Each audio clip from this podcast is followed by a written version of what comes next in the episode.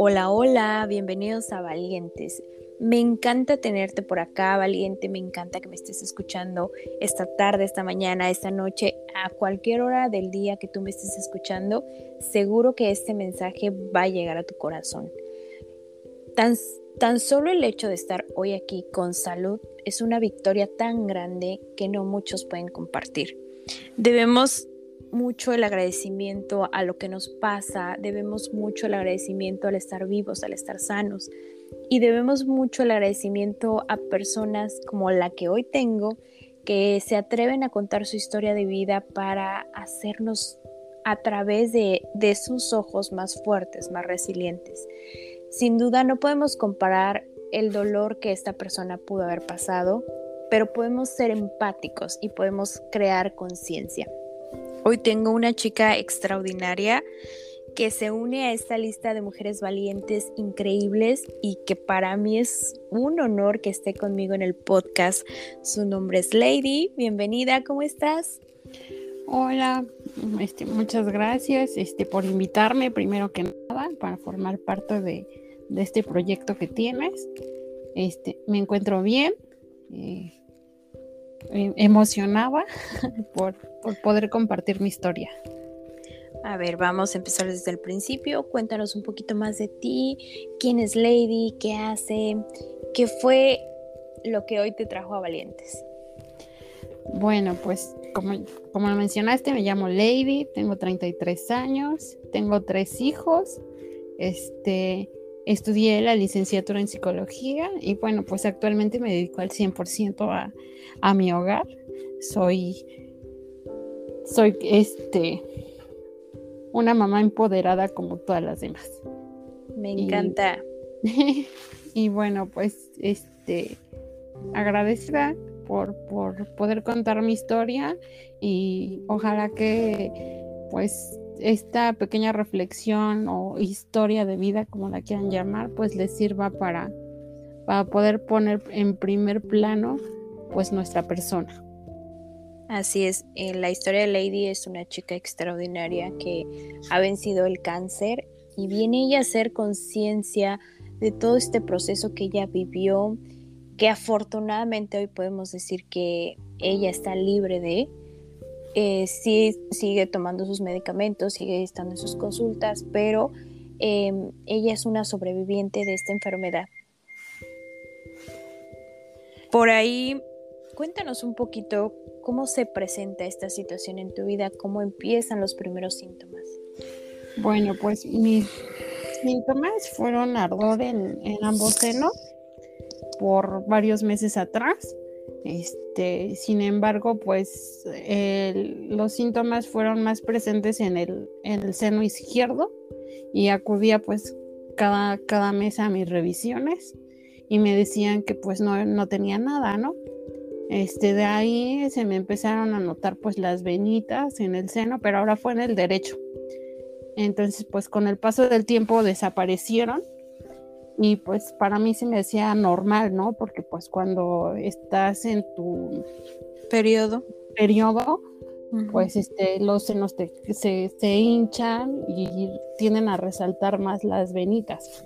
Entonces, este, dije, bueno, pues sí, es normal.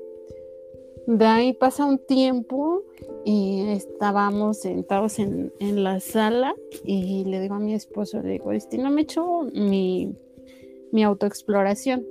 Para empezar, ni me la hice como debía. Y este, ahí fue cuando me di cuenta que pues tenía una, una bolita en el, en el seno derecho. Pues sí fue muy, muy impactante, la verdad no, no dormimos por estar pensando pues qué era. Y de ahí fui a ver a una vecina que es enfermera y ella me dijo que este que al día siguiente me fuese a hacer un ultrasonido. Me dijo, no, te quiero espantar. Dice, pero mejor ve a hacerte un ultrasonido o ve al seguro. Y bueno, pues como todos sabemos, el seguro es como que entrar en una polémica porque pues no, las atenciones no son como nosotros quisiéramos que fueran. Claro, tardas mucho tiempo esperando a que te atiendan. Así es, mm, fui, pasé con, familiar y me dio cita para hacerme mi ultrasonido en tres meses. Y dije, wow. Y se me vinieron muchas ideas a la cabeza, ¿no? Porque dices, pues en tres meses pueden pasar demasiadas cosas. Claro. Eh, de ahí pues acudí a hacerme el ultrasonido por mi cuenta y ahí fue así como que un boom porque llegué al hospital y me hicieron el ultrasonido y la que me lo estaba realizando me dijo, por los años de experiencia que llevo trabajando aquí es y yo decidí. No, y tú en ese momento, como tomas la noticia? O sea, ni siquiera es como, como, espérate, a ver, ¿cómo? ¿Tengo cáncer? ¿Tengo 30 años? Sí, pues sí fue así de, wow, no, o sea, ¿cómo? Y pues son cosas que no sé, como mujeres, el sexto sentido era algo como que ya lo presentía, ¿no? Y quizás me quería aferrar a la idea de que, de que no fuera. Pero bueno, de ahí eh, regresé al hospital, eh, pues me mandaron con el, con el ginecólogo y ahí fue otro martirio más porque me decían que me pasaron con infinidad de doctores y me decían que porque tenía 29 años no podía ser cáncer, que lo más seguro era una bolita de grasa. Okay. Y, era diario, o sea, ya el, ir al doctor era diario, diario, diario, desde agosto, septiembre, octubre, diario, o sea, ya era así como que muy, muy pesado y fastidioso ir y que, que te dijeran que no, que te hicieran una mala praxis, porque cuando me hicieron la biopsia me la hicieron, la primera me la hicieron mal, o sea, fue así como de alá y se va. Y decidí renunciar y buscar por, por mi propia cuenta un, doctor que me decía que me cobraba 10 mil pesos. A la hora de la cirugía me canceló, me dijo que, que siempre no. Entonces fue así como de, ay no, ¿y ahora? Y pues sí, fue, fue muy, muy fuerte. De ahí me vuelven a llamar del seguro y, me regreso. Y la doctora que me hizo la biopsia, súper profesional, y yo le contaba, es que así no me la hicieron la primera vez. Me decía, entonces, ¿cómo te la hicieron? Y ya le platicaba yo, ¿no? Y decía, no, pues voy a pasar tu queja, dice, porque no es posible que, que no estén haciendo las cosas bien por, por querer agilizar. Y pues ya a los 15 días, porque tenía que esperar 15 días para, para recibir los resultados. y pues bueno, pues como todos los días iba con mi familia, pues ese día no fue la excepción. Pero pues yo pasé solita a recibir la noticia y pues el doctor me dijo, no es tu culpa. Yo entendía que no era mi culpa. O sea, todo eso ya lo tenía más que claro. Yo creo que fue más el, el ver a mi familia diario desgastándose ahí conmigo y también, ¿por qué no el decir, ¿por qué a mí? O sea, claro, ¿por qué, por qué yo, no? Y fue, fue muy fuerte, bajé, bajé a, ya después de que el doctor me habló, bajé y... Mm, mm, mi esposo y mis hijos me preguntaron qué me habían dicho. Y les dije, sí, es cáncer. Y la verdad no lloré, en ese momento no lloré porque mm, por mis hijas. Era así como que, ay, no, no, no, no me pueden ver así. Como que yo sentía que no merecían tener el mismo sufrimiento que yo estaba viviendo. Qué fuerte, qué fuerte. ¿Y cómo, cómo asimilas esto que estaba pasando? ¿Qué, ¿Qué pasa por tu mente? ¿Cómo sigues tu tratamiento? Y pues bueno, de ahí, este, ya, ¿no? Les doy la noticia, este, eso fue en octubre, para mi suerte pues es el mes rosa, ¿no? El mes de la concientización contra el cáncer de, de mama. Este, me dicen, te vamos a operar, me operan me operaron el 11 y antes de eso cuando pasé a ver a mi también fue como que algo que se me quedó muy marcado, ¿no? Que me dijo, te vamos a operar, te vamos a quitar el seno, además tus pechos no están tan grandes, entonces no se te van a y fue así como que fue otro otro boom. Y dije ok no me quedé callada y dije sí sí está bien y ya en, ese proceso pues yo ya había pensado en, quitarme todo el seno la mastectomía radical y dije bueno pues ya me sirvió lo que me tenía que servir este alimenté a mis hijas y pues sí, ¿no? O sea, también te duele por la parte de la vanidad, ¿no? Que dices, ay, no, este, pues el verte al espejo y, ya no tener una parte de tu cuerpo. Pero bueno, pues de ahí me hacen la cirugía, este, tiempo sin mirarme al espejo. Yo tenía un yo quedaba antes de llegar a mi recámara y me pasaba de largo porque no me podía ver. no, no podía este, verme con el dren. De hecho, nunca me tomé una foto ni en el hospital, ni cuando traía el dren, nada. Hasta después, cuando ya dije, ah, ya, ya es tiempo, ya. Para eso fue como que después de un año y dije, ya, porque de hecho me tenían que bañar. Y pues sí, era muy, muy desgastante porque pues las personas que llegaban a ayudarnos, verlos ahí mientras yo estaba acostada y me tenían que hacer la, la limpieza y verles pues las aguantarse las ganas de llorar o que les brotara una lágrima era así de wow, no, ya no esto. Entonces sí fue la verdad fue muy, muy duro. Antes de, tu cirugía, ¿no se contempló la opción de no retirarte el pecho? Este, por la situación en donde estaba el tumor, no. O sea, por lo regular son salgan del lado de la axila. El mío se puede decir que entre el huequito que queda al otro pecho. Entonces me dijeron que era muy riesgoso dejarlo por el tema de si se podía o no este, expandir. Entonces decidieron quitármelo. Y digo, pues igual yo estaba en ese sentido, yo estaba consciente, ¿no? Y creo que era la mejor decisión, aunque no había sido nada fácil creo que era lo mejor. ¿Y hubo quimios después de que te retiraron tu pecho? Mm, de ahí pasan tres que es lo que te dan para que uses el DRED. Y recuerdo que yo después de eso fui a ver a la oncóloga y le decía, es que siento que algo no está bien en mi cuerpo.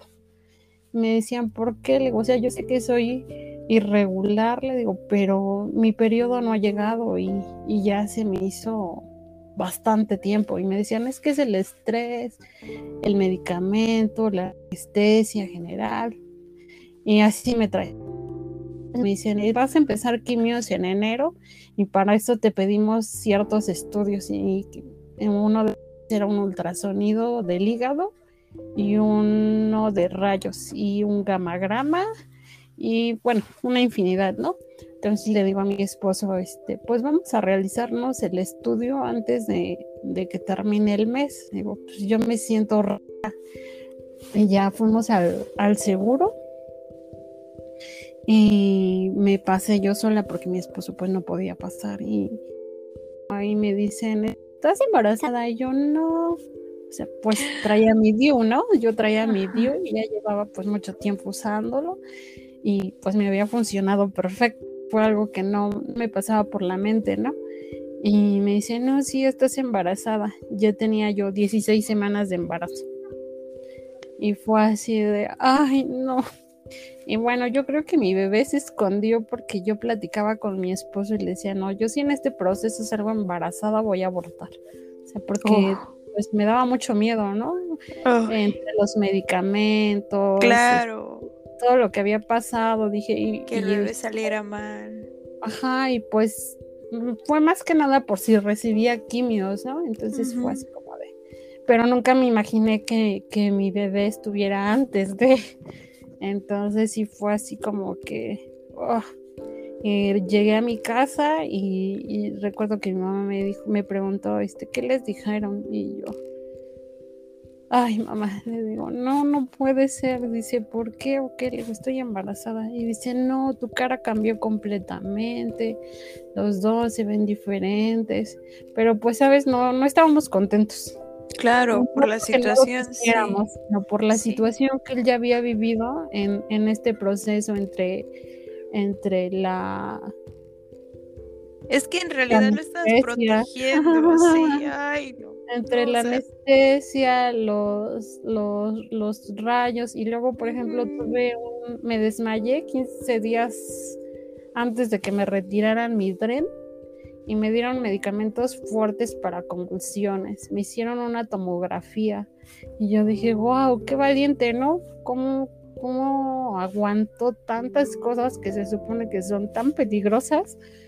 Y dije, oh. Ay, no es que ve el milagro de la vida, o sea, me da, es que me da mucho sentimiento porque justo viene a ser como un bebé arcoiris, no, no simplemente un bebé arcoiris, es como cuando pierdes a otro bebé, sino cuando pierdes algo muy importante. Y en ese momento tú estabas perdiendo una parte de ti, pero la vida, el universo, Dios te regaló un nuevo ser, un nuevo ser que está bajo estas condiciones a las cuales tú te habías sometido. Sí, sí, fue así de... Y la verdad, pues fue como que un duelo tras, tras duelo, ¿no? Porque pues no podía como tal dices, ¿cómo lo acepto? Si no he terminado de aceptar lo que me, lo que me está pasando y, ahora esto, y todavía fue otro duelo de saber o de estar pensando si venía o no venía. Claro. Y fue así de, ay, no, pero pues digo, ¿Qué decidieron? Una parte tan pequeñita. y me regreso un ser maravilloso y mi hijo tiene dos años. Ay, no me digas. Completamente sano. Este, bueno, es, es el niño de la casa, entonces yo tengo Entonces, sí fue así de wow. Que también qué valiente, que cómo se aferró también. Entonces, sí fue. Exacto. Y bueno, te enteras que estás embarazada y seguías, bueno, con este proceso de, del cáncer, ¿no? O sea, tú todavía tenías células de tu cuerpo em, contaminadas con el cáncer mientras estabas embarazada. ¿Qué pasó con tus quimios? Me tuvieron que suspender las quimios. Afortunadamente, eh, cuando me retiraron el, el tumor y todo el seno, también me retiraron ganglios, todos salieron limpios, bendito Dios. Entonces me dijeron que no iba a poder recibir quimios, porque si las recibía y me quedaba yo aquí en el hospital de Pachuca, pues me iban a hacer abortar. Entonces me dijeron, ve a buscar ayuda en la Ciudad de México, en el Hospital de la Raza, y si te reciben, qué bueno, pero si no, ya sabes lo que, lo que sigue aquí. Y fue así de, ops. Entonces fue así de, no me quedé. Eh, como al siguiente día me fui a la Ciudad de México. Este, me dijeron que no me preocupara. La atención completamente diferente a pesar de ser del mismo sector, ¿no? Este, me dijeron que no me preocupara, que no era la única mujer con el padecimiento del cáncer y que estuviese embarazada. Y me dijeron, pues ya está la idea de que estás este, de que estás limpia, estás sana. Y dije, bueno, sí, tienen razón. Todo, todo salió bien, todo el estudio que me hicieron salió este, completamente limpio. Entonces fue, ahora ahí fue a donde llevé todo el proceso de mi embarazo. Eh, de ahí, de, que a raíz de que me alivié, me dan seis meses para poder amamantar a mi hijo. Y de ahí se viene ahora sí el proceso de empezar con la prevención para que no vuelva el cáncer. Y este es un proceso que dura cinco años. Llevo, voy a cumplir dos, dos años en, me faltan tres, pero ya voy por menos. Este, que a lo mejor no recibí quimios, digo, pues qué bueno, ¿no? Y gracias a Dios porque la verdad no me imaginaba verme cayendo, que se me cayera el cabello, las, las cejas. Entonces yo sentía que eso iba a ser como que un proceso muy, muy fuerte si me hubiera pasado. Y no me quería ver así. Entonces digo, pues afortunadamente, pues no lo sé por la llegada de mi bebé, pero lo vine a sufrir ahora con el tratamiento de mis pastillas y mi implante. Entonces sí es así como que, ay, y te duele, ¿no? Te duele porque es como una pastilla tan chiquita y un implante mensual te pueden afectar tanto. Claro. Y, pues yo veía, ¿no? Cuando me metí a bañar, cómo se me caía el cabello, el cambio de humor. Este, o sea, de repente estar bien y a los cinco minutos estar enojada. Los bochornos. Entonces sí ha sido así como que un proceso muy, muy, muy duro. Pero pues igual en el camino te vas encontrando gente, gente buena y otras que pues bueno, simplemente les deseas que les vaya bien en la vida. Así es, qué, qué fuerte, qué fuerte todo lo que nos acabas de contar, pero también espero que esto sirva para a tocar su cuerpo, a autoexplorarse y al primer síntoma ir luego, luego al doctor. Así es. De hecho, los doctores cuando fui se sorprendían, ¿no? Porque me decían, es que tienes 29 años, las chicas de tu edad, este, ni siquiera vienen a revisarse. Y yo así como de, bueno, pues no soy parte de esas chicas y digo, mi motor, pues aparte mis dos hijas, ¿no? Entonces, claro. Pues, por una u otra razón me tengo que, tengo que cuidarme y tengo que estar, que estar bien y, pues sí, ¿no? Este, también que vean que una autoexploración pues no es mala y que ya dejemos atrás esas ideas machistas y, y que nos denigran por decir que la autoexploración es mala. Entonces, no, creo que es bueno conocer nuestro cuerpo porque así te das cuenta que, que, que en ti y pues confiar también como en ese sentido que nosotras tenemos. Así es. Recomendaciones para nuestras chicas que mm, nos están escuchando el día de hoy. Pues que se cuiden, que le den mucha importancia a su cuerpo, porque así podemos prevenir muchas enfermedades, no, no solo el, no solo el cáncer, sino cualquier otra. Entonces, pues yo creo que primero estamos nosotras antes que cualquier otra persona.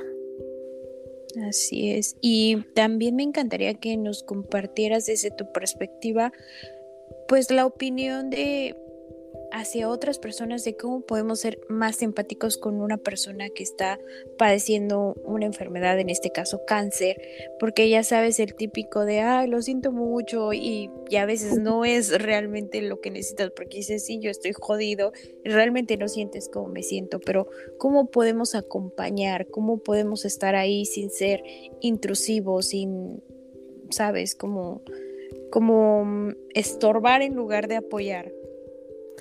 Pues yo creo que más que ser empáticos, o más bien sí ser empáticos, mostrarles también nuestra ayuda. O sea, no solo con las palabras de aquí voy a estar para ti cuando me necesites o un échale ganas.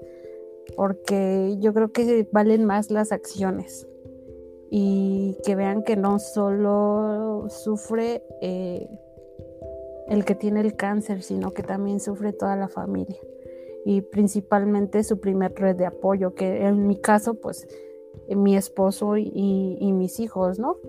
Entonces, eh, pues también ser como que esa parte fundamental de demostrar a lo mejor con acciones y, no solo a lo mejor en, lo económico, sino también a lo mejor ir y hablar con ellos, escuchar cómo se sienten. Créeme que, que ayuda bastante, ¿no? Porque pues en el hospital me he encontrado a, mucha gente así llorando y porque van solas y se sienten y me dicen, es que mis hijos no vienen. Y yo le digo, pues mire, véame, yo también vengo solita y ve a los demás. Le digo, hay gente mucho más grande que usted y que yo y que aunque vengan solos están aferrados a luchar por su vida. Le digo, entonces, si usted y yo podemos caminar y, y salir de pie sin ayuda, ya es una gran bendición. Entonces, pues también, digo, también ustedes pueden, no, no, no se pueden dejar este así a decaer tan, tan fácil, ¿no? Y, y, desgastarnos por cosas que a lo mejor no van a pasar. Y bueno, pues yo les decía, si en algún momento vuelvo a coincidir con ustedes, aquí estaré para, pues para escucharlos, para a lo mejor no siempre suelo tener las palabras exactas, pero pues bueno, si en algo les sirve que yo les cuente mi historia, eh, yo ejemplo para que después ellos sean ese ejemplo y que vean que pues sí se puede. Y lo estás haciendo y lo estás haciendo de una manera extraordinaria. Qué placer coincidir contigo. Otra duda que tengo eh, con respecto a tu tratamiento, ¿es caro? Eh, tener cáncer en México? Pues mira, eh, ¿qué te puedo decir? Afortunada o desafortunadamente el seguro cubre eh, mis medicamentos, sin embargo, pues mis costos de paz, este, no. Pero te puedo decir que un implante que yo recibo mensual, que ahora me lo, me lo, a veces me lo están cambiando a tres meses, el que es mensual te vale 5 mil pesos y el que es cada tres meses te vale 10. Entonces dices, bueno, pues de una u otra me estoy ahorrando. Y el medicamento recibí antes uno, pero me estaba haciendo mucho daño. Ese valía 150 y me lo cambiaron por otro que ahora vale 2000 y cacho. Entonces se puede decir que cada mes voy a recibir un medicamento con un valor de 6 mil pesos, más tus gastos y pues bueno, yo por ejemplo, mis estudios que me piden, me los tengo que hacer por fuera porque la verdad ya no quiero regresar aquí a mi hospital. Es, es como que un trauma que, que generé ahí. Entonces, pues me los tengo que hacer por, por mi cuenta, ¿no? Por ejemplo, dependiendo de a qué hospital vayas, un ultrasonido de mama te puede valer entre 500 a 900 pesos. Entonces, sí, sí, sí es caro y digo, aquí no te estoy hablando de las quimios, pero pues las quimios mm, nos comentaban que a veces pueden tener un, valor arriba de 300 mil pesos, ¿no? Entonces, depende del, también del tipo de cáncer, ¿no? Entonces sí, sí, sí es muy... Muy costoso. Muy caro, muy, muy caro. Y son situaciones que dices, wow, no, eh, también aquí me he encontrado mucha gente que a, las que les he pedido ayuda. Y así me decían, no, no te podemos ayudar porque tú tienes el seguro. Pero sí es así como de, wow, no. O sea, hay muchas cosas detrás de, de todo esto, que no nada más es el hecho de si tienes o no el seguro. mucha gente vive al día también, entonces te quedas como de, wow. Sí, sí. Aparte que esto es como un acompañamiento integral, ¿no? Porque no solo necesitas a tus médicos, también necesitas eh, terapia psicológica, necesitas apoyo para tu familia, porque igual tu familia no sabe a qué se está enfrentando. Sí, así es. Digo, pues ah, en este caso, por ejemplo, ¿no? A mi esposo, pues que, que me acompañó 24/7 junto con mis hijas, ¿no? en cuanto pudieron y después pues se fueron sumando pues mi mamá, este, vecinos, mi suegra, mis hermanos, mi mis cuñados, cuñadas, eh, mis primos, amigos, entonces sí pues hay, hay muchas cosas que, que hay detrás, ¿no? Y que pues cuando pides la ayuda es porque en verdad la necesitas, no es porque quieras ganarte algo más, porque en realidad digo, pues ni siquiera tienes más. es al contrario, de verdad, el dinero no te rinde cuando tienes algo así a pesar de tener un seguro. El dinero se te va de las manos como si fuera agua. Entonces, es, es difícil, la verdad. Me, me impacta mucho escuchar, pero también me alegra mucho escuchar de ti que, que has salido adelante, que hoy estás contando tu historia como una sobreviviente de esta enfermedad. Admiro mucho, admiro mucho tu valentía, admiro mucho el que hoy estés hablando con nosotras. ¿Te gustaría dejarle un mensaje a las chicas concreto sobre esta experiencia que te ayudó a ser la extraordinaria y super mamá que eres hoy? Bueno, yo creo que parte fundamental fue mm, mi, mi carrera. Como les mencionaba, estudié psicología y creo que me sirvió de mucho para poder comprender muchas situaciones que se me estaban presentando en la vida y en ese momento. Y bueno, este, yo quiero compartirles mi reflexión resumida en todo este proceso que escribí uh, al año de, de que me quitaran el seno. Y pues bueno, Adelante. Dice así. Después de mucho pensarlo, decidí escribir esto. Y es que había escuchado mucho hablar sobre ti, sobre todo el caos que provocas, no solo las personas que lo padecen, sino a todas las que están a su alrededor. Pues cuando te diagnostican cáncer de mama no es fácil dar la noticia a tus familiares.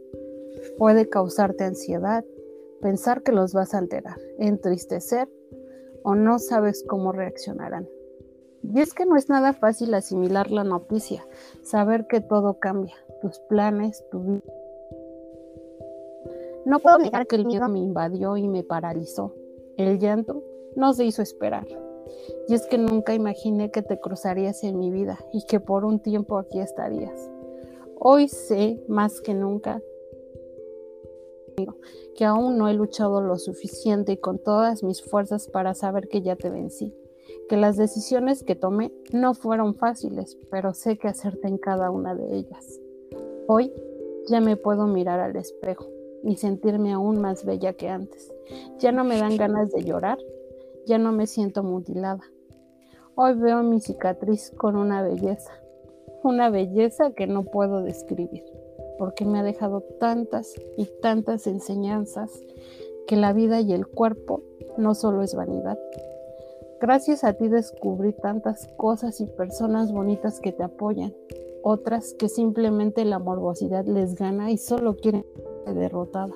Aún así, gracias porque aunque unas no estuvieron, otras se quedaron. Gracias Dios por nunca abandonarme, por escuchar todas mis, mis, oraciones y mis anhelos. Te pedí empezar este año sin una sola quimio y me lo cumpliste. Estoy tan feliz porque lo que me quitaste me lo devolviste con creces. No tengo palabras infinitas hacia mí, hacia mi familia. Te pido que a todas las mujeres que pasan por lo mismo les des mucha paz y sabiduría para enfrentarse a este reto en su vida.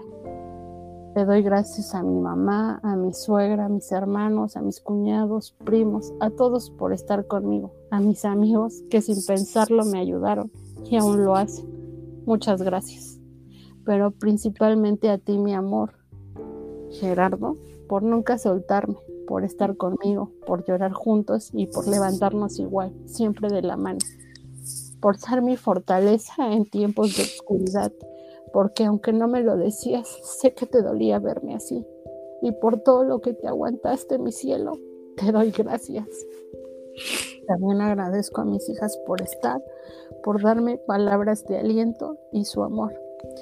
Haz conciencia, revísate, porque antes que todos estás tú primero. Pues y pues bueno, yo no puedo hablar porque estoy completamente conmovida con lo que nos acabas de decir. Solo reiterarte lo grande que eres, lo valiente, lo hermosa que te ves. Y vamos, que estamos aquí para ti, para respaldarte en el siguiente paso que des. Y deseo de todo corazón que muchas alegrías lleguen a tu vida. Te mando un abrazo enorme, enorme. Muchísimas gracias por estar hoy en Valientes. No, gracias a ti por, por permitirme formar parte de estas valientes que cuentan, que su historia. Y pues bueno, creo que como yo hay miles de mujeres pasando por una u otra situación y pues bueno, eh, agradecida con, con mi esposo y creo que la vida no se equivocó en ponerlo en mi camino. Y pues bueno, así como lo he dicho, me he encontrado personas súper bonitas como tú. Muchas pues, gracias. nuevamente decía, ¿no? Que Dios los bendiga y de aquí para adelante y a seguirle echando ganas. Claro. te deseo el mejor de los sex y que sigas cumpliendo todas metas como hasta ahora. Muchas gracias, preciosa. Y por ahí espero hacer un siguiente episodio con el libro ya publicado. Que sea una promesa y, y nada más. Te deseo todo lo bonito del universo. Te mando un abrazo enorme. Bye bye. Gracias, adiós.